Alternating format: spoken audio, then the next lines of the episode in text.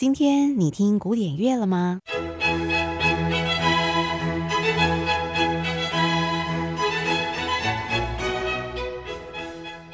？Classical Today，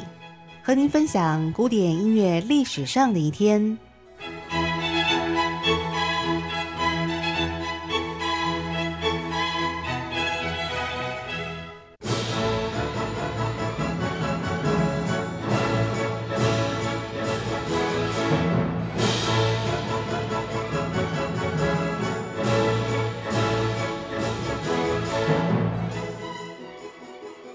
西元一八九二年四月二十八号，捷克音乐家德弗扎克的作品《狂欢节序曲》在布拉格首演，由德弗扎克亲自指挥演出。这是根据自然、生命与爱作为主题而创作的三部连篇序曲当中的第二首，也是较受到欢迎的曲子，是根据生命的主题所创作。那么，在这首作品当中，德弗扎克将人生的欢乐喜悦借由狂欢节来表现，充满了热闹欢气的气氛。那么，现在邀请所有听众来欣赏的是德弗扎克的这首好听的作品《狂欢节序曲》。